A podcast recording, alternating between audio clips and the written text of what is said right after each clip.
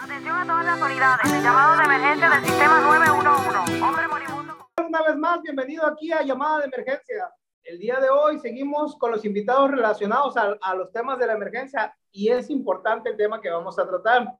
Vamos a ver sobre la evolución del técnico de urgencias médicas, antes socorramos, paramédicos, como les quieran decir.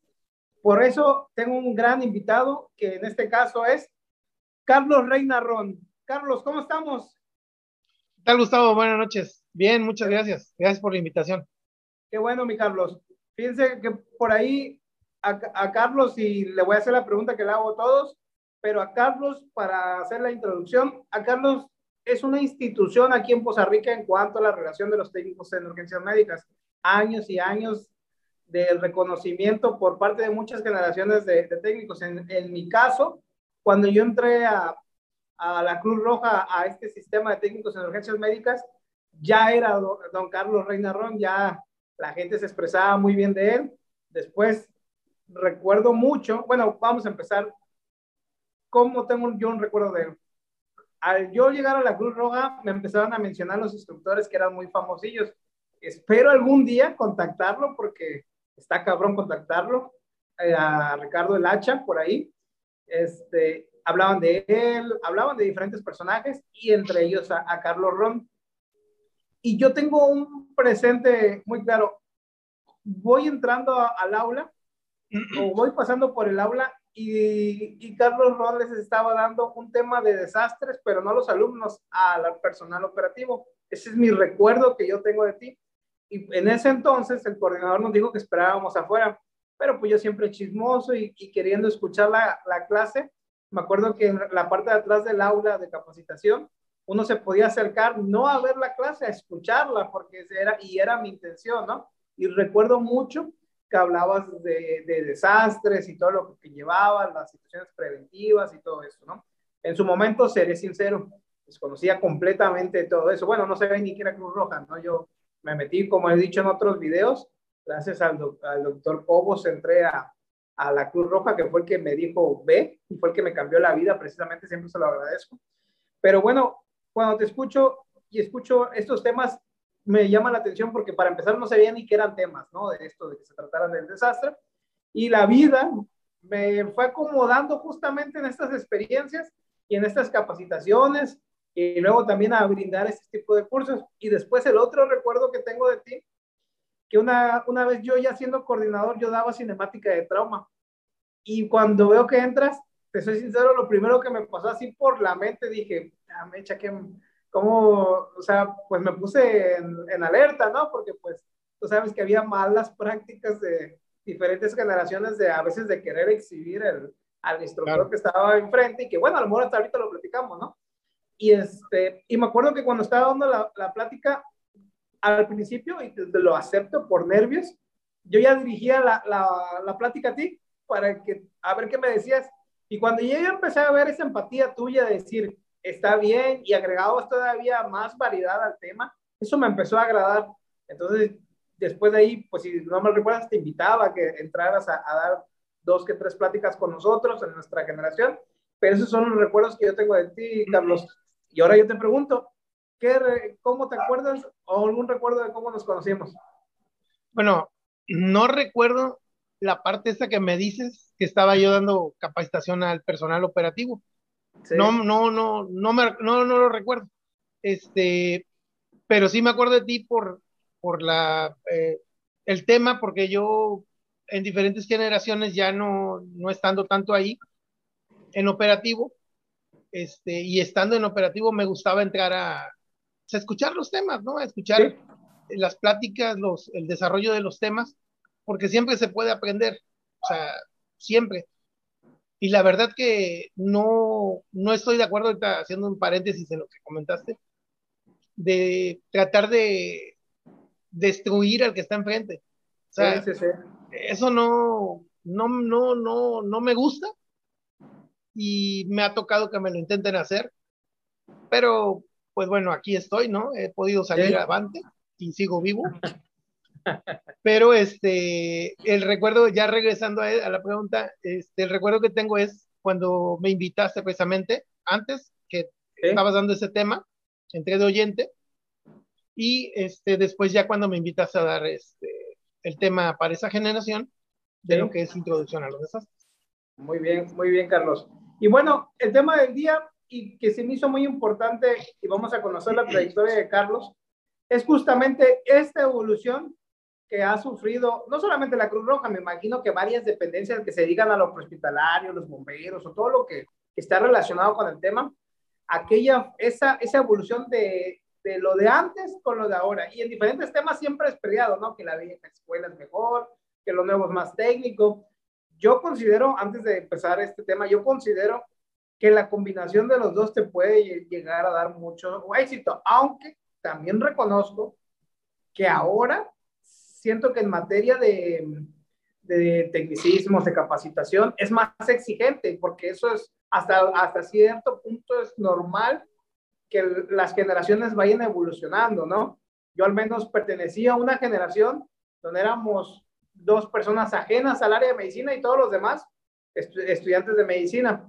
Y este, antes creo no se daba así, eso se fue como que acumulando y ahora veo muy normal y a lo mejor porque la educación en México va creciendo y diferentes, diferentes conceptos de carrera van creciendo y va evolucionando inclusive hasta de bachillerato, ¿no? Por ahí aquí en Costa Rica al menos hay una escuela que ya maneja el técnico en urgencias médicas y a lo mejor esa persona, bueno, lo manejan así ellos, no sé si, si como tal tengan la, la validez de técnico, pero bueno, ven primeros auxilios ya como una, este, exacto, ya lo ven como un, una especialidad y eso es bueno, ¿no? Eso, eso es muy bueno. A lo mejor esa, esa misma persona se va aquí a hablo, hablo a Cruz Roja o a diferentes este, escuelas que han estado saliendo actualmente y ya trae unos conceptos muy básicos que sinceramente yo a mis 23 años, 22, no me acuerdo cuántos años tenía cuando fui a dar a la Cruz Roja, no los tenía. O sea, sinceramente no tenía ni un solo concepto del área de la salud. Pero bueno, Carlos, antes de llegar a ese punto, dime, mm. ¿cuántos años ¿Desde los cuántos años entraste a Cruz Roja? ¿Cuál, o sea, cuánta, y es más, ¿cómo fue que entraste ahí para empezar? Bueno, yo entré a la Cruz Roja no, en forma no formal en 1988. No formal. Ok. Eh, de 88 hacia 89. Eh, entré a la Facultad de Medicina. Sí. Estábamos haciendo el propedéutico. Había compañeros que estaban en la Cruz Roja ya, que tenían tiempo, eh, estaban allí en el grupo, este, me tocó con ellos y yo, como tú dices, yo no, no sabía. Yo traía algo, una espina de, de querer hacer algo, de querer, este, pues, no sé, o sea, sentía como joven querer hacer algo porque me la pasé, yo en mi niñez me la pasaba en hospitales, porque me operaron del corazón. Entonces, al operarme el corazón, eh, pues me fui metiendo en el ambiente de cierta forma, pero no sé, tenía algo que, que me faltaba por hacer, o sea, que quería hacer, ¿no? No sabía qué. Entonces, cuando yo llego, eh, Tomás Hernández, mi compadre y padrino, ahí en la Cruz Roja, que hoy es si cuando vea este video, pues le mando un saludo muy grande y un abrazo, ya sabe. Él es este conductor de operador de ADO, hoy en día. Ok. Él fue, él, yo hice mucho, mucha amistad con él ahí en la facultad y él fue el que me dijo, no, pues vente, pero yo era hasta cierto punto, por tonto, o sea, por estúpido, el de esos que de momento te dicen, no, hombre, te, robas el dinero y les quitas esto y les quitas aquello, sin saber, ¿no? Porque a final de cuentas ni sabía. O sea, dentro de la estupidez que manejaba, o sea, y, eh, la ignorancia, este, pues yo era de ese tipo así, eh, por lo menos en esos momentos, ¿no? Sí. Entonces me decía, siempre me decía con su sonrisa así de, no, compadre, vamos, vamos para que veas, y vamos, y vamos. Y como nos hicimos muy amigos, pues yo siento que a lo mejor no lo ofendía tanto porque era, a lo mejor ya sabía cómo estaba el rollo, ¿no? Sí, sí, Entonces empecé y yo dije, pues cuando me dice vamos, dije, pues me, me clavó una duda, ¿no? Y dije, pues vamos a ver. Y él iba los, los domingos en la noche. Él tenía la guardia de domingo en la noche. Entonces yo llego domingo en la noche, estaba mi compadre Islas también, que paz descanse. Estaba él, estaban ellos. Llegué, Y pues yo empecé a ir y pues veía de qué se trataba esto, ¿no? Ahí en el, pues ahí atrás en el cuartel y las ambulancias y pues todo nuevo, o sea, ¿qué, qué pasa, no? Entonces, este, ya cuando sale un servicio, salgo en ese servicio, me suben, me voy pegado a la esquina, me dicen, tú no te muevas, vas a hacer lo que nosotros digamos, no, bueno. Salimos a, a la Victoria, de 47 pasamos el Chalán, al otro lado, me acuerdo que íbamos en la ambulancia en la 2 en ese tiempo, que es una ambulancia, no sé quién la tenga ahorita, no sé si Martínez de la Torre, no sé qué delegación o subdelegación, no sé, pero esa ambulancia la donó el grupo Tampico. Eh, ah, hacía mucho calor, no tenía las condiciones, eh, una cajita con dos ventanas a los lados nada más y las ventanas pequeñas atrás. Y pasamos el, el chalán, llegamos de aquel lado al pueblo, al rancho. La persona tomando se había él mismo autoinfligido una lesión en el cuello, estaba perdiendo demasiada sangre. Pues ya me dijeron, bájate, ven, ayuda con esto, agarra esto. Entonces ya los vi, vi lo que hicieron, lo subimos, bueno, lo subieron a la ambulancia, no recuerdo si metí las manos. Íbamos allí, este, lo iban atendiendo, llegamos al chalán, cae en paro, cardiorrespiratorio, le dicen, bájate, me bajo de la ambulancia y pues estoy por el cristal viendo, observando, ¿no? Y los estoy viendo dar reanimación. Llegamos a la otra orilla, la persona reacciona, dicen, súbete y nos venimos, y entonces eso, eso me marcó para siempre, ¿no? O sea, ver lo que estaban haciendo, después ya analizando dije, pues realmente es muy pragmático lo que se tenía, era muy básico, no había lo que hoy hay, pero había esto, había esto y había esto. Entonces, eh, realmente se suplía, quizá no era suficiente en muchos casos, pero a mí me marcó y dije, yo, yo quiero estar aquí, o sea, yo tengo que seguir aquí. Sí, claro. Entonces, ese tipo de servicios, ese fue uno y otro que recuerdo mucho, este, de un hotel por aquí, por el Monumento a los Caídos, pequeñito. Le metieron de balazos a, al dueño. Llegamos y estaba tirado en el, en el patio, súper robusto. Fue un problema y pues yo no, yo no sabía, o sea, ellos eran los que estaban haciendo, yo nada más les ayudaba. Llegamos a una clínica de aquí y este, pero pues ya, ya había fallecido y también fue de los servicios que, que recuerdo mucho y así muchos, ¿no? Muchísimos. Sí.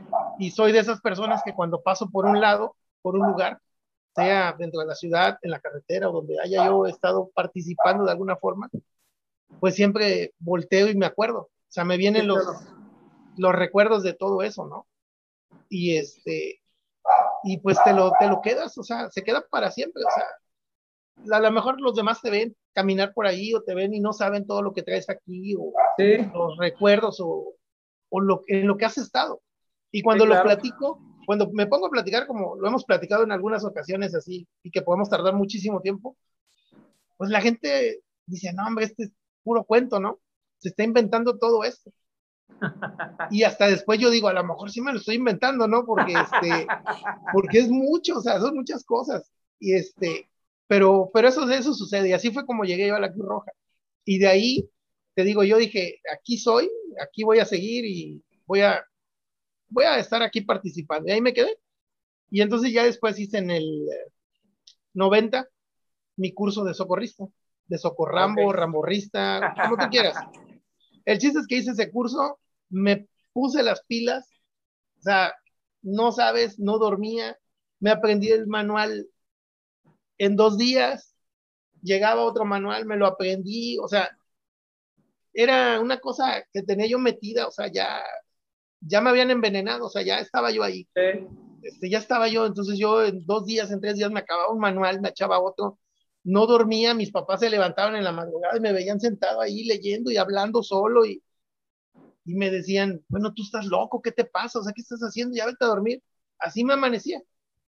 O sea, me, me, me envenenó tanto, de, hablando de una buena forma, claro. que este, que me empecé a conocer más y me empecé a meter más, ¿no? Y fue como, como ingresé yo ahí. Y bueno, de ahí empecé a tratar de desarrollar todo lo, pues, hasta donde pude, hasta lo que pude. ¿no? Claro, y fíjate que una historia en común de diferentes generaciones y que a lo mejor lo vamos a tocar en diferentes puntos, pero independientemente de seas vieja escuela, la escuela de ahora, lo de hace unos años, que cuando aterriza en el corazón esta parte de, de querer ayudar, se vuelve una pasión, ¿no? Y te escucho a ti y parece que por, veo, te veo y me veo como la gente me ha de ver cuando yo platico mis historias, porque este, es, es normal.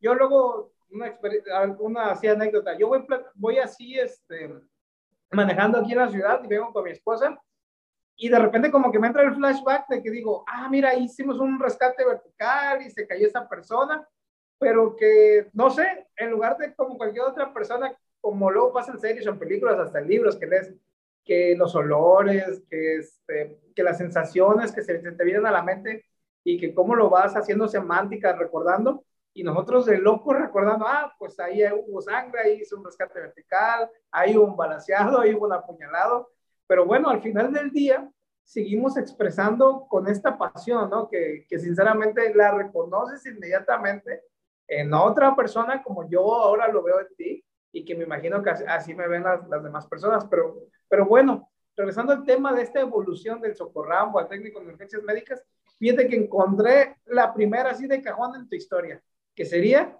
el cómo antes podías abordar a la ambulancia, ¿no? O sea, de volada, ven, súbete a la ambulancia y te voy a, te voy a llevar a conocer este mundo. Algo que actualmente en el deber ser, no digo que ya no se haga, en el deber ser está prohibidísimo, ¿no? O sea, como antes a lo mejor había esas facilidades de que tú, tú subieras a la ambulancia como si nada.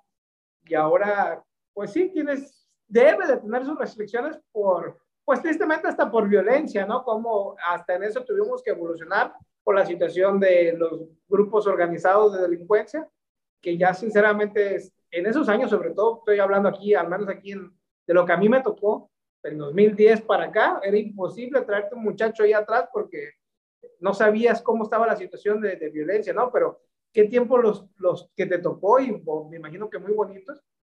Pero te, y ¿Cuánto tiempo estuviste activo? Porque como todos, yo sé que entrabas, salías, y este, por cuestiones laborales o por cuestiones de vida, de que a veces tenemos otros enfoques. Actualmente, en mi caso, no estoy activo en la Cruz Roja, aún así, lo, el, no solo Cruz Roja, el servicio de urgencia lo tengo tatuado así en, en mi pecho, en mi mente, en mi corazón, que me imagino que te pasa a ti. Pero ¿cuánto tiempo estuviste así de manera más constante activa en Cruz Roja? No sé, debieron haber sido continuos, no sé, quizá unos más de 15 años, yo creo. 15 años. Mucho más, sí, porque este, porque después pues ya vino la época, pues donde tiene uno que formar una familia, ¿Sí? y ahí pues, pues no hay, o sea, una, eh, no hay una forma sí. este, de poder hacerlo en la parte económica, que la parte económica es sumamente importante. Entonces, claro. ahí todo, todo tiene que ver con el corazón, todo tiene que ver con, con las ganas, pero sí. no tiene que ver con el dinero. O sea, para, para uno, sí. no puede, no hay esa, esa, ese regreso, ¿no? Y lo que requieres, si tú quieres buscar, pues dinero ahí, no lo vas a encontrar. O sea, sí, realmente es una, es una actividad que debe de ser secundaria a lo que tú haces, porque si tú quieres hacerlo eh, sin tener un respaldo económico, una fuente de empleo, sea el sueldo que sea, que sea entre comillas seguro o que exista, que esté ahí, que sea palpable, y tú quieres estar acá, pues no va a funcionar. No Así va a es. funcionar de ninguna forma porque se presta muchas cosas. Eh, no sé, o sea, es muy difícil mm, y no vas a encontrar lo que, lo que requieres, ni vas a estar bien aquí ni allá. Entonces, no puede ser, hay una de las cosas, y la, a lo mejor no es, no aplica totalmente, o a lo mejor sí, pero yo lo tomo como analogía, algo que me enseñaron en desastres es, si sucede una situación de emergencia mayor o de desastre en tu localidad o en tu lugar, primero aseguras a tu familia y después vienes a la Cruz Roja. O sea, entonces primero ves lo que tiene que ver con tu familia, si ya la tienes o ya la hiciste, y después ya vienes a, hacerlo, porque entonces si no pueden existir problemas por todo lo, que, lo que pueda haber, ¿no? Por todo lo, lo, que puede existir cerca y se puede prestar a muchas cosas. Y de eso, pues olvídate, ¿no? Hay muchos ejemplos, ¿no? Pero sí, este es, eh, este, la Cruz Roja, te digo, más o menos me tardé como, debió haber sido como unos 15 después otra vez y así. Y más que nada cuando regresaba, regresaba yo a la parte de, no tanto ambulancias, fíjate. O sea, realmente no tanto a servicios de emergencias, de ambulancias, sino más a desastres y más a capacitación.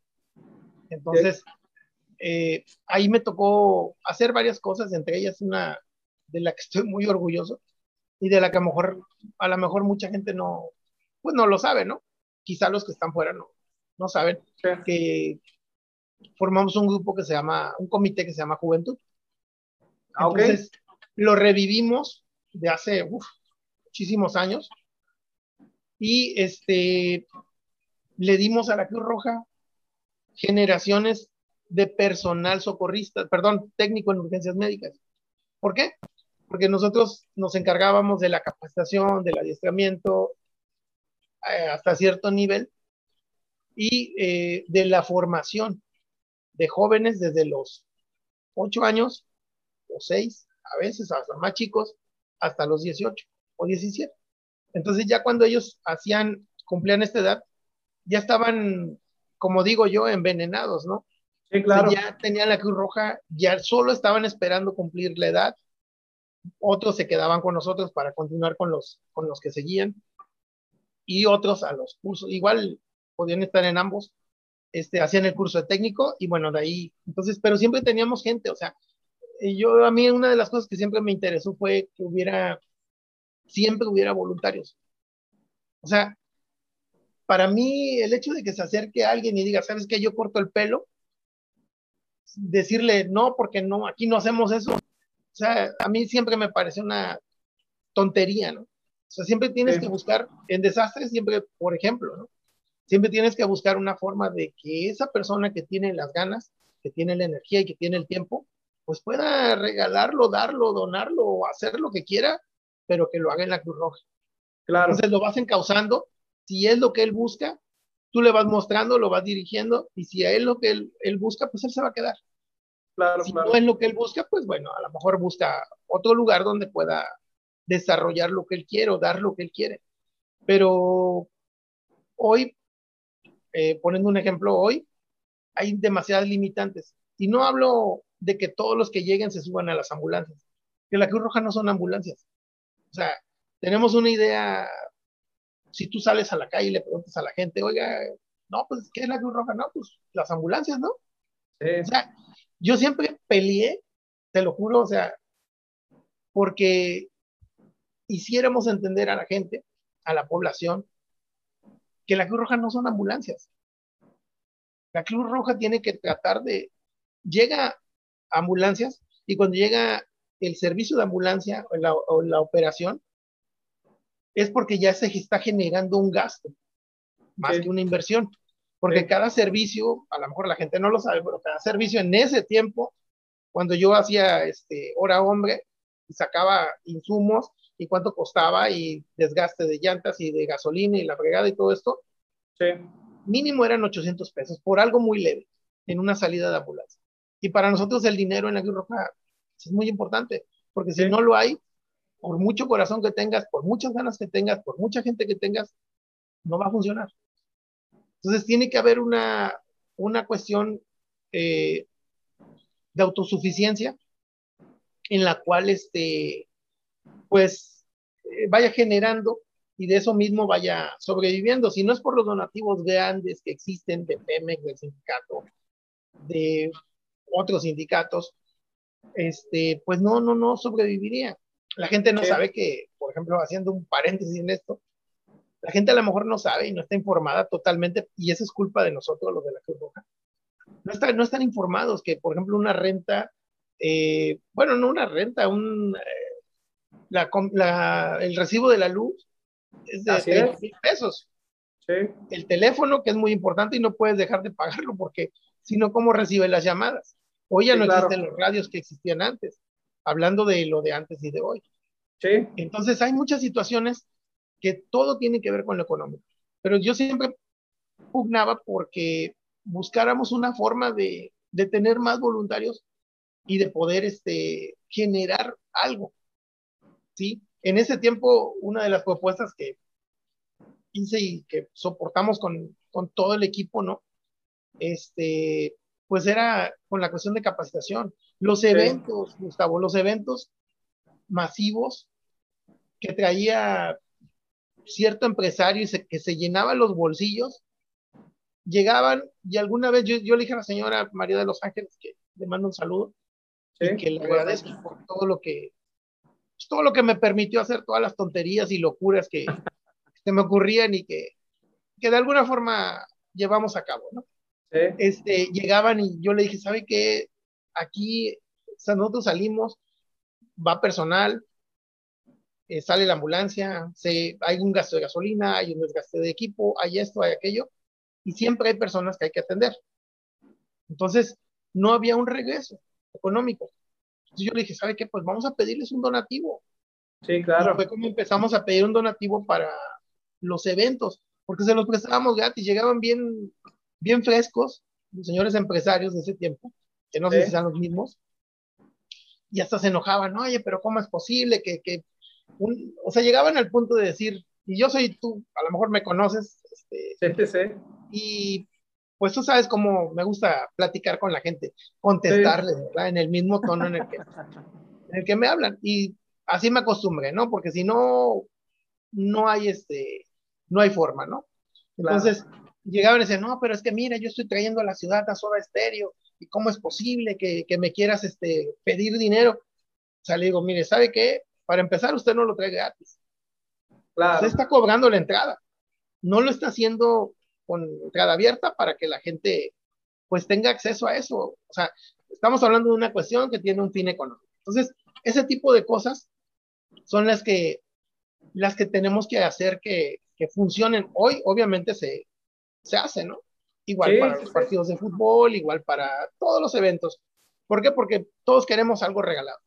Así es. O sea, mientras sea regalado, todos queremos algo.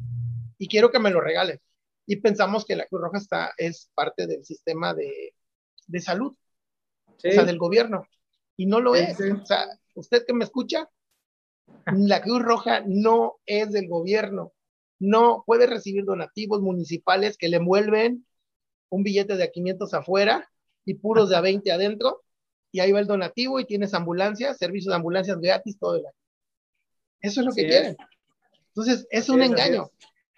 O sea, realmente así es como funciona, así es como, como pasa, y hay que estarse rascando con las propias uñas, ¿no? O sea, por eso siempre se está que el donativo, que esto, que aquello, pero así es este, esta cuestión, ¿no?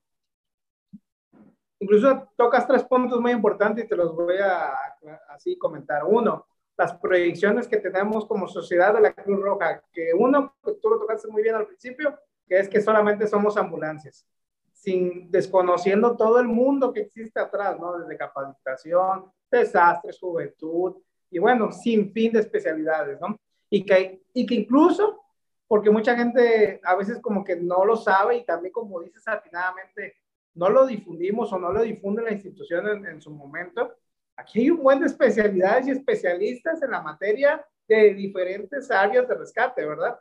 Y de diferentes especialidades, este, de emergencias que también son administrativas. Ese es, ese es un punto. El, el, segundo punto que tocas y que también es bien medular en la sociedad es justo eso, la, como la Cruz Roja se hace llamar, tú lo sabes, por nuestros lineamientos, en cada país con el nombre del país, en este caso Cruz Roja Mexicana, inmediatamente nuestra sociedad adopta que pertenecemos a, al gobierno y que muchas veces este, empiezan a a mencionarnos, ¿no? ¿Sabes qué? Pues esto, esto es del gobierno y tú me tienes que dar este servicio gratuito y el clásico para las personas del área de la salud, por mí tragas. Ese es un, ese es un clásico. Y eso me lleva al tercer punto. que la gente está muy peleada y año con año tú lo ves en el pago del derecho vehicular. No, pues yo te estoy dando 15 pesos, un ejemplo, ¿no? 10 pesos de, de, o lo que sea, de donativo para la emergencia de la Cruz Roja. O cuando empiezan este, los boteos, los de las donaciones de, de año con año de que, con Cruz Roja, que empiezan a decir, no, es que yo ya te di, y solamente ven una ambulancia atrás, no saben si es Cruz Roja, si es una ambulancia patito, que normalmente tienen la costumbre de andar boteando todo el año y que perjudica a la institución, ¿no? Entonces, son esos, estos puntos que afectan mucho y que yo siento y que a lo mejor a nivel sede nacional veo que ya lo están empezando a combatir con difusión de diferentes cosas. La serie de paramédicos fue un punto muy medular para que esto, esto empezara a, cambiar un poquito, ¿verdad? Pero sinceramente como sociedad, como que todavía merecemos un trabajo más arduo para que las personas conozcan cómo funciona la institución, cómo se sostiene, cuáles son las diferencias a lo mejor con una institución gubernamental y la importancia de que a pesar de que no somos una institución que reciba un dinero presupuestal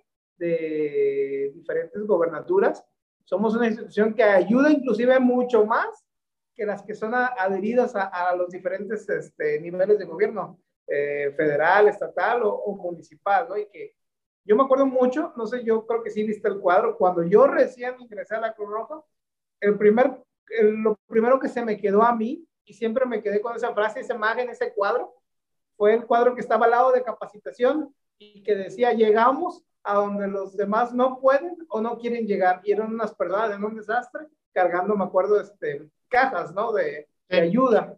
Y esa frase, sin conocer la, la Cruz Roja, me, se me quedó. Hasta la fecha cierro los ojos y hace cuenta que estoy viendo el cuadro, ¿no?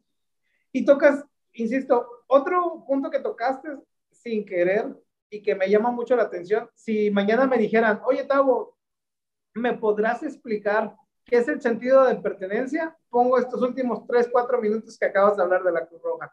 Ese es el sentido de pertenencia que tiene esa fórmula que tiene tanto éxito una institución como esta. La otra que yo siempre digo que, que, que le compite a Cruz Roja, que muchas veces años, año con año se compiten cuántos voluntarios tienen cada quien, la de Greenpeace, porque tienen este mismo sistema de, de sentido de pertenencia porque pues e-, esos muchachos voluntarios ya ves en diferentes partes del mundo, aquí en México andan siempre en pro, ¿no? Del medio ambiente y hacen cosas también impresionantes, ¿no? Ahora sí que el corazón de un voluntario de manera, de manera general. Y me, y me llama la atención que a pesar, y ahorita vamos a, a irnos al área de capacitación para empezar con esta evolución, esta fórmula siempre ha funcionado. Entonces, a lo mejor se, se da de diferentes maneras obviamente generación tras generación, también la sal que pone el instructor cuando, cuando da esta capacitación, pero el sentido de pertenencia, porque viene en un formato oficial de capacitación, de que primero hables de la historia de Cruz Roja, y es una manera de enamorar, ¿no?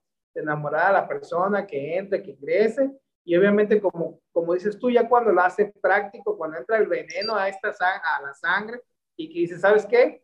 Yo de aquí no me quiero ir, yo de aquí quiero seguir y seguir, seguir, a ver, fíjate que me identifiqué mucho contigo. A mí la principal parte que, que, este, que hizo que a lo mejor que me separara de manera física eh, de la Cruz Roja, pues fue que empecé a generar una familia, ¿no? Y me di cuenta que mi chip tenía que cambiar un poquito. Y no porque dejara de querer la institución, sino porque ya tenía personas atrás de mí que requerían, ¿no? De mi apoyo, tanto, sobre todo el de amor y después el económico, que no deja de ser importante, ¿no? Sí. Entonces, este, pero no sé si sea un nivel de madurez o un, o un proceso que todos los que nos dedicamos a esto pasamos, pero hazte cuenta que estoy viendo mi historia en ti. Me gustaba el área de socorros a morir. Yo, en mi caso, recuerdo que me iba desesperado de mi casa, de casa de mis papás, cuando iba con ellos a la Cruz Roja. A lo mejor va a ser una tontería lo que le voy a decir, pidiéndole a Dios a la vida que no saliera ni un accidente hasta que yo llegara, porque yo sentía que esto no iba a funcionar si no estaba yo pero era ya la, la, adrenalina, ¿no? Y me desesperaba como no tenías una idea y yo tenía esa suerte que cuando llegara la ambulancia tenía cinco minutos que se había ido. Entonces yo para mí me sentí como león enjaulado y estar ahí en, en la base. Después, pues gracias igual a la señora Villa, que yo también le mando un saludo, me propone para capacitación y empiezo como que a conocer la Cruz Roja. Y digo, ah, mira, esto, esto sinceramente no lo conocía, empiezo a tomar la importancia de lo que en su momento los instructores como tú y otros instructores me empezaban a decir. Empiezo a lo mejor conocer esa parte donde ya llevo una matrícula, ya, ya llevo un proyecto, donde ya llevo un programa para brindar la capacitación, empiezo a conocer por qué se da una materia antes que otra, empiezo a ver las maneras, las maneras de evaluar, que inclusive son pedagógicamente totalmente diferentes a, a una escuela.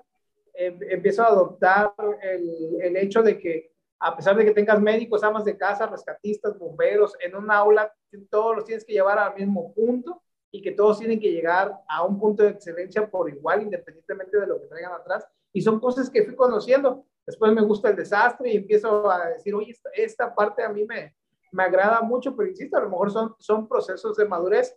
Y ahora yo te pregunto a ti, ¿qué cambios grandes? Y es más, voy a empezar con la pregunta directa. El proceso, a, ver si, a ver si puedo contestarla, a ver. el proceso, vamos a empezar.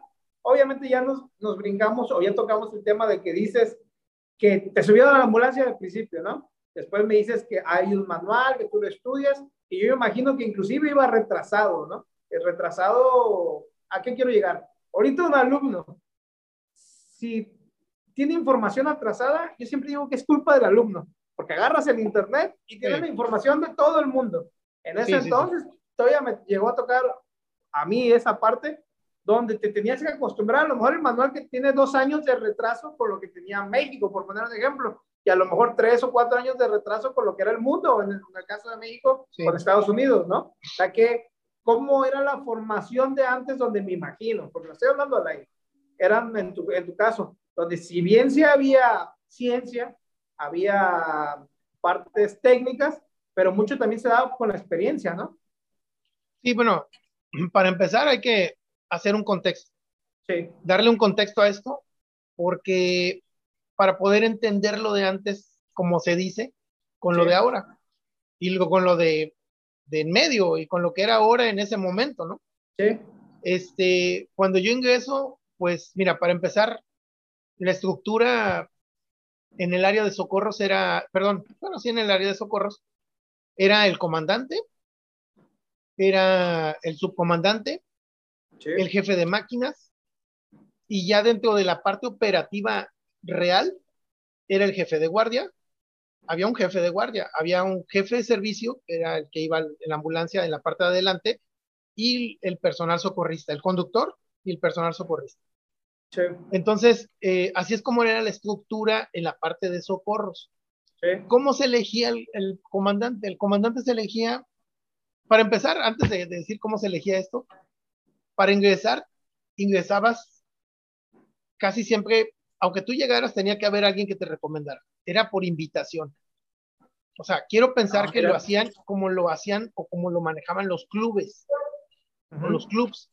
Sí. Entonces llegabas por invitación, te tenían que dar dos referencias, o una o dos, me parece que eran dos, y entonces esas dos referencias decían, no, mira, que entre, lo revisaban, quienes tenían que revisarlo en la parte de socorro, y entonces ya decidían si entrabas o no entrabas. Sí. O sea, así. Entonces, en esa misma forma, al comandante, después de dos años, parece, no recuerdo bien, creo que eran dos años, este, se hacía una junta, pero solo podían votar y este, eh, postul- postularse y elegirse quienes tuvieran registro nacional. Si Ah, tú mira. no tenías registro nacional, tú no podías votar. Entonces era tratar, era una cuestión democrática, entre comillas, donde tenías que ganar el voto de los demás socorristas, este, o del grupo, pero este, solamente de los que interesaban, que era en ese momento quienes podían votar. Entonces, Sí, claro. yo tenía mi registro, el A1800, A18158, me parece, no, 148, ese es mi registro Ah, nacional, que a lo mejor ya me lo borraron, pero bueno, el chiste es que así era como nos reuníamos con el, el comité directivo, el consejo directivo de la Cruz Roja, y entonces se postulaba, ¿quiénes están? No, pues ta, ta, ta, ta. Entonces ya decían, a ver, ¿quién vota por? eh, ¿Quiénes están? Registraban, se registraba en una lista, quiénes estaban en el registro y empezaba la votación. Y es como se elegía. Entonces hubo, como en todos lados, esos momentos, este, bueno, esa es una forma. Eh, había en ese tiempo las comandancias eran muy peleadas. ¿Por qué? Porque las personas somos así en algún momento, en mucho o en poco, y a veces utilizamos ese poder para fregar al prójimo. Al que no piense como yo, al que no crea lo que yo creo, al que no haga lo que yo hago, al que no sea de mí como yo. O sea, Oye, Carlos, pero ya me perdí. ¿Estás hablando de antes o de ahorita? No, estamos haciendo un contexto del antes. Ah, ok, ok, ok. Pero hoy, hoy no se elige así. Hoy no se elige así. O sea, no es democrático. Bueno, en ese tiempo entonces así era. Entonces, quien estaba en el poder muchas veces, pues acababa con los, trataba de, estar revisando en los servicios los errores y siempre buscando qué hacía el contrario para eh, hacerle su cheque, ¿no? Entonces ya le hacía su cheque y se iba un mes, dos meses, una semana, no lo sé, suspendido. Entonces había ese choque. Cuando yo entro, pues, pues yo estaba en un, o sea, con los que entré, son los que me invitaron. Sí, claro. Pero yo los escuchaba, yo veía a los otros, yo con los otros no tenía ningún problema y creo que sigo sin tenerlo, ¿no? Pero sí veía que era, eh, estaban los anteriores, entraron los que estaban cuando yo llegué, que era Don Chucho y era Ricardo. Instituciones en la Cruz Roja. Este, ellos estaban, después los sacaron, cuando se vino el cambio, en ese tiempo todavía, antes de pasarme acá, en la línea de tiempo, sin salirme de esa, usábamos el uniforme kaki. Sí, sí, me casi siempre, casi siempre de manga larga. Utilizamos un cordón de mando, ya después del curso y todo este rollo, utilizábamos grados militares, porque en ese tiempo, en ese tiempo así lo manejaban, así estaba la estructura y este, la identidad. Eh, era, por ejemplo, yo soy suboficial, me quedé en eso. Este, utilizábamos los sectores en ese momento que correspondían, igual que ahora, al comité, obviamente el izquierdo pues siempre va a ser el de voluntario, del lado derecho la especialidad o el comité al que perteneces, y en ese tiempo, por ejemplo, los que utilizaban una camisola, no sé si has visto una verde más oscura. Me parece que sí es verde. Es la de transportes. Pero fotos, ah, Este, ellos eran los de transportes y traían su logo de transportes y eran los que tenían que ver puro conductor. Sí. Todos los demás de kaki. La bota, y, pero tenías que traer la bota boleada, tenías que traer, o sea, como si fueras un tipo militar, algo así, entonces la bota la bien boleada, este, las agujetas las amarrábamos acá como, como los militares, no sé si has visto las botas de los militares, cómo amarran las, las agujetas de diferentes formas. Entonces era así como que llegaría, ah, no, mira cómo las amarró, ¿no? Entonces algo de eso. Así eran los uniformes. Entonces dábamos una fajilla de lona este, con varias secciones, como si fuera un cinturón, que nos enseñaban a utilizar para poder sujetar un paciente, para poder amarrar, para poder hacer, o sea, para utilizarla. ¿Por qué? Porque, porque la capacitación era más pragmática, era más básica, pero no por eso menos importante. No, claro. Era, era en esa forma, en ese momento, era como se manejaba. El manual era un manual amarillo, tipeado con máquina de escribir. Los dibujos son los que encuentras ah. ahorita en el internet donde ves los dibujitos a mano que están así, esos, esos dibujos son de ese manual. O sea, ah, ¿quién lo hizo? Todo estaba basado en la Cruz Roja Americana. Había manuales de RCP, todo eso, pero traducidos al inglés, tipeados. O sea, eran una... Yo, la verdad, los, yo perdí, tenía de información de todo eso, tenía, no, no sabes, no sabes. Me puse a llorar cuando lo perdí en, en una inundación en 2007, cuando viví en Gaviotas. Perdí todo eso y tirarlo, o sea, fue, no, no, no sabes. Pero bueno, no quiero caer en, en dramas ahorita. El rollo es de que ese manual, ese era el básico. Te enseñaban nudos, o sea, tenía mucho que ver la parte de, su, de supervivencia o de sobrevivencia. Te enseñaban, eh, si tú lo analizas a la parte de hoy, que a lo mejor no sucede porque la parte de hoy eh, está, está muy muy basada a, ¿cómo te digo?, a la parte de educación, porque no es lo mismo la capacitación y la, la educación, ¿no? Sí. Este, o sea, hablamos de dos cosas diferentes. Es como si tú vas en un avión y pues, ¿quién quieres que maneje?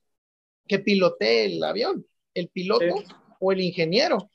El Sí, ingeniero está educado con conocimientos para armar el avión, para arreglarlo y para todo esto. Pero el que está capacitado para pilotearlo es el piloto. ¿Qué Claro. quieres?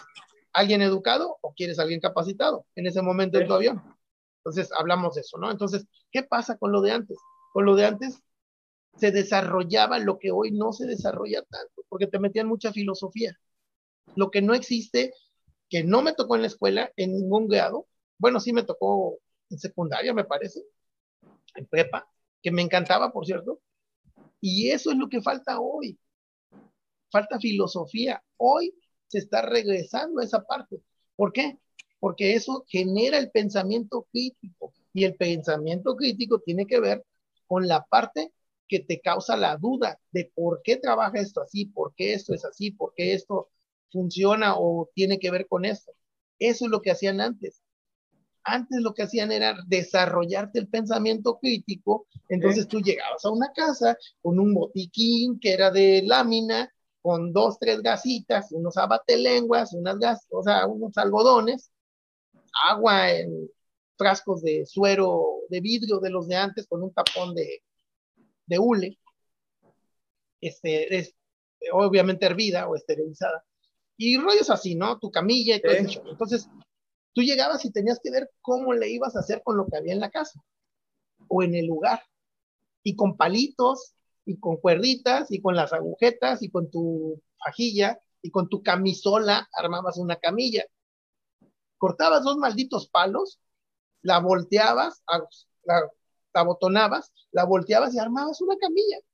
Sí, sí, sí. O sea, tenías que resolver en lo que alguien estaba atendiendo, ya lo otro estaba. Y lo que hoy sucede, fíjate, ya me estoy metiendo en lo de hoy y de antes, ¿no? Ya, ya me salí del contexto que te estaba dando. Este, pero lo que sí sucede y que he escuchado mucho cuando yo les he dicho es que cuando el jefe de servicio te dice tírate de panza, tú no te pones a preguntar por qué o para Sí. qué. Y es lo que sucede hoy. Sí, Hoy sí, sucede eso. Hoy, ¿y por qué? ¿Y para qué? Por- y lo estoy diciendo con conocimiento de causa. Sí. O sea, o sea, no lo estoy diciendo nada más al aire de ninguna situación, ¿no? Pero entonces te generaban ese pensamiento crítico que te hacía analizar y pensar cómo hacerle lo que había y todo ese show. Y eso me marcó mucho porque también lo sigo haciendo. Sí. Entonces, te va dejando en la parte de cinemática, ya no haces todo el show de protocolo que debes de hacer, pero que Sí. hay cierta cuestión que debes, que ya sabes y que no siempre se debe de cumplir porque esa es eh, la parte, ¿cómo te digo? Eh, cuando te dicen, en, en ciertos momentos no lo vas a hacer así, y son esos momentos Sí. pero es cuando tú lo detectas, cuando tú sabes apreciarlo, aunque los demás te pongan el dedo y los demás digan que no hiciste el protocolo, pero no, no entienden la parte que te, que te comento, ¿no? O sea, que tiene esa excepción. Entonces, ese tipo de cosas antes era, subirte al servicio era una locura, porque tenías que anotarte, llegabas y te anotabas. Y, este, y los que llegaban primero eran los que iban, al primero, Claro. y luego el siguiente. Y te voy a decir algo que me ha tocado hoy. Antes llegaba del servicio y lavaba todo, Sí. todo. Hoy tenemos superestrellas. Antes también había superestrellas, rockstars, ¿no? Entonces, ¿qué pasaba? Hoy agarra el punzocat, lo digo así, y lo avienta, agarra esto y lo que va a tirar agujas o lo que sea, a la esquina. Y lo que tira ahí. Y se baja de la ambulancia, llegas del servicio, se baja de la ambulancia y te quedas así, o sea, porque lo tienes que limpiar tú, porque Claro. el otro se baja y dice, yo soy la estrella, papá.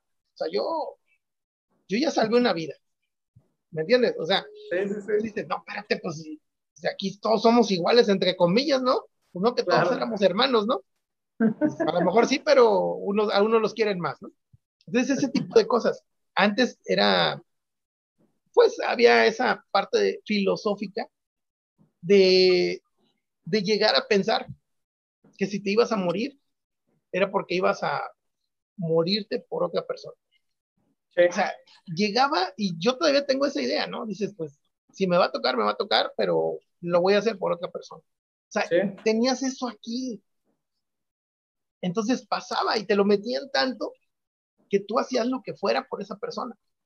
Por esa persona que está en desgracia y que tiene que recibir atención. Está en la necesidad de recibir atención, que ese es uno de los conceptos, ¿verdad? Que manejamos. Entonces, era así. ¿Qué pasa aquí? Bueno, en la parte de comunicaciones se manejaba el radio de banda civil y el ah, teléfono. Un teléfono fijo de cuernitos, que por cierto había quienes, así como tú te, te querías que nadie saliera a servicio sin ti, ¿no? O sea, yo era de los que, yo era de los que no quería salir a servicio. Yo era de los que no, que no suene, que no suene, que no suene, o sea, entonces volteaban el teléfono con el teléfono arriba. Sí. y utilizábamos el radio de banda civil, teníamos, creo que está todavía la antena, eh, o se cayó, no sé. Manejábamos el radio de banda civil con los vocabularios y los, este, todos los, los códigos que manejan los traileros, que maneja todos los, los que hay de esto, ¿no? Entonces el que estaba encargado nos íbamos turnando un rato y el que estaba ahí con el radio, este, pues estaba pendiente porque no había otra forma. Y así era como nos reportaban lo de carretera, porque no había celulares. Entonces siempre nos reportaba alguien. Fíjate qué pasaba, que se acercaba Comisión Nacional de Emergencia, que se acercaba radio, eh, radiooperadores, o sea, había... Y hubo un momento en el que cuando ya estábamos en la escuela de TUMS, que los reunimos, los juntamos o sea, necesitábamos gente. Y mientras más gente haya capacitada, mientras más gente haya distrada, mientras más gente pueda resolver crisis de este tipo, pues vas a salvar más vidas. No es porque yo solamente, el de la Cruz Roja, voy a, a poder hacerlo, sino tienes que difundirlo, comunicarlo, expandirlo. Y es así como lo hacíamos, los juntábamos, los capacitábamos sin darles, sin que, porque no querían hacer el de técnico, unos sí lo hicieron, otros decían, no, ¿sabes qué? Pues yo con esto, bueno, mira, si llegamos a un servicio, vamos a hacer esto y esto, háganlo. Eso es eso, eso que tiene que hacer. Si ustedes ven que yo vengo solo o hay otra persona, ustedes me van a ayudar así. Ah, bueno, bueno. Entonces había esa, se hizo esa interacción. ¿Sí? Ya lo, eh, te digo, eso fue en radiocomunicación. Las, las ambulancias eran muy sencillas, eran cajas, ¿sí? Sin nada dentro, solo con anaqueles. Había una que tenía, cuando yo llegué, que tenía equipo de la Cruz Roja Americana, que donó, porque de aquí fueron a hacer un curso, fueron a hacer un curso, me parece, de RCP, y este, trajeron o les dieron equipo. Había unas, unas férulas muy chulas que las dejaron perder, porque la esponja se les pudió, se echó a perder sin usar nuevas. Y yo lo que hice fue limpiarlas, volverles a coser esponja y utilizarlas. O sea, era la cuestión, pero era, ¿verdad? Entonces había, el equipo era muy básico, demasiado básico. Y era así, ahora, en la parte de la, en la parte de la, de la escuela de socorristas, porque antes era Escuela Nacional de Socorrismo, este, la estructura era el director, el subdirector y los instructores. No teníamos aula, nos sentábamos en el vil piso, no había cemento, en la parte de atrás donde están las ambulancias. Ahí sacaban las ambulancias adelante y ahí nos metíamos en el garage. Un pizarrón todo doblado, no sé si siga por ahí. Horrible, que ni podía, los gises no, o sea, no rayaban. Todo así del agua, o sea, una cosa así. Nos sentábamos en los ladrillos, si es que alcanzabas. Si no, en el vil suelo, en la tierrita, ¿no? Ahí era donde tomamos la capacitación nos arrastraban y se dieron el lujo de arrastrarnos todo lo que quisieron. Nos traían corriendo desde el, desde el aeropuerto, nos traían de regreso o de ida corriendo, corriendo. Entonces era una cosa diferente. Si te quejabas, pues ya ni modo, ¿no? O sea, era tu problema. Pero, cosa que hoy no sucede. O sea, hoy te da el sol y bueno, tenemos problemas, ¿no? Este, sí, o sea, es, es un poco diferente. ¿Por qué? Porque ya ha evolucionado en otro tipo de cuestiones. No voy a decir que es mejor, es peor, simplemente es diferente. Después también en esta parte, este, pues hacíamos los cursos, luego se iban empalmando, iniciaba un curso cuando iba terminando el otro y ya había gente. Después ya cuando, cuando pasó esto, todavía andábamos de caqui, con las playeras blancas, con el logo eh, que mandábamos estampar y que tú mismo pagabas tu playera y tu logo, y tu uniforme. El que traía un botiquín, pues olvídate, ¿no? Por ejemplo, Juan Antonio González traía su botiquín, ah, no, olvídate, Vadillo, este, algunos, muy pocos. Entonces eh, ya eras de otro, de otro nivel, ¿no? Y en ese momento también, pues, este, quienes estaban cerca de la comandancia, pues tenían ciertos privilegios. Después vino un cambio. Entró, cambiamos ya en la parte del 2000. Ya cuando venimos a hacer el, movimiento, este, se hizo se genera el cambio, lo sacamos, porque yo también voté, benditos a Dios, salieron de la comandancia y entonces vino la evolución. Entró Juan Carlos Baños, que es ingeniero en CIPA, en PMS, ah, está en, en Veracruz. Y este, pues impulsa. Venía Toño Milán, venía él, veníamos, o sea, toda la bola ahí, ¿no? Victorilas, todos ahí. Se genera el cambio, salen, y entonces cambian las cosas. Sí. Saludos, Ricardo. Entonces, cambian las cosas y este, yo con él nunca he tenido problemas, siempre me he llevado muy bien, pero se generó ese cambio, simplemente. Se genera el cambio y este, empezamos a evolucionar, cambiamos, haz de cuenta de, cambiamos de uniforme, ya empezamos con el blanco y azul. Sí. Este, Igualmente seguíamos comprando como hasta hoy el uniforme. No había ese manual de identidad que existe hoy, donde dijeran la camisa va a ser esta, va a ser esto así, va a ser, o sea, totalmente no. Dejamos de utilizar los, los fotobotones y todo lo que tuviera que ver con lo militar. Todo. Se quitó, empezamos a utilizar solamente los de la Cruz Roja, los sectores y este, el uniforme. Eh, se empezó a trabajar, después ya vino otro cambio con Toño Milán como comandante, este Roberto Peralta en capacitación, y yo siempre me la pasaba pegado ahí, o sea, me fregando a la señora, molestándole. Entonces, esa aula que hoy ahí voy, no sabes cuánto, cuánto estuvimos peleando por ello, por, porque la queríamos. Antes de eso, en esa parte de la evolución, me tocó hincarme para que esa parte que donde está el SECOM, se hiciera SECOM, porque era área de curaciones. Bueno, si tú vas y te paras ahí donde está la chingada tapa del drenaje, vas a ver que todavía tiene el yeso que le puse, porque se metían las cucarachas, ¿no? Entonces, este, y nos dormíamos ahí en el suelo. Ahí fue donde instalamos nuestros primeros radios. Pusimos, teníamos ah, el civil, el civil, el civil, teníamos eh, los primeros radios de banda cerrada, ¿sí? En ese tiempo le dimos al hospital regional, no sé qué hicieron con él hoy, un radio de banda cerrada. Entonces empezamos a manejar, yo me tocó armar la parte de SECOM, fui radiooperador, me encantaba hacer radiooperador, ¿sí? Eh, hicimos, hacíamos las guardias. Entonces, cuando teníamos un servicio, hablábamos, implementamos el servicio, el sistema de hablarle al regional, a urgencias, de hospital regional, hospital regional. En ese tiempo, todavía, fíjate, hubo un momento de cambio del hospital civil al regional. Y nos tocó, a mí me tocó coordinar el traslado de pacientes para el cambio. Entonces, todas las ambulancias que había aquí, este, las tuvimos ahí y hicimos el cambio de pacientes del civil, que ya dejó de ser civil, al regional. Y en el regional instalamos ese, radio. El chiste es de que este, le hablábamos, hey, va para allá la ambulancia tal, trae un paciente así, así, así. Lo que hoy es el sistema ya pulido que se está manejando.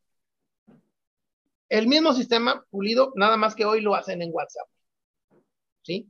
Lo hacen en WhatsApp todos los de los hospitales, los directores y quienes están ahí metidos, ¿no? Igual el personal de ambulancia. Pero algo es de eso. Entonces empezamos con el SECOM, después fue el aula, cerramos el aula, mandamos a hacer las bancas esas en donde te sentaste.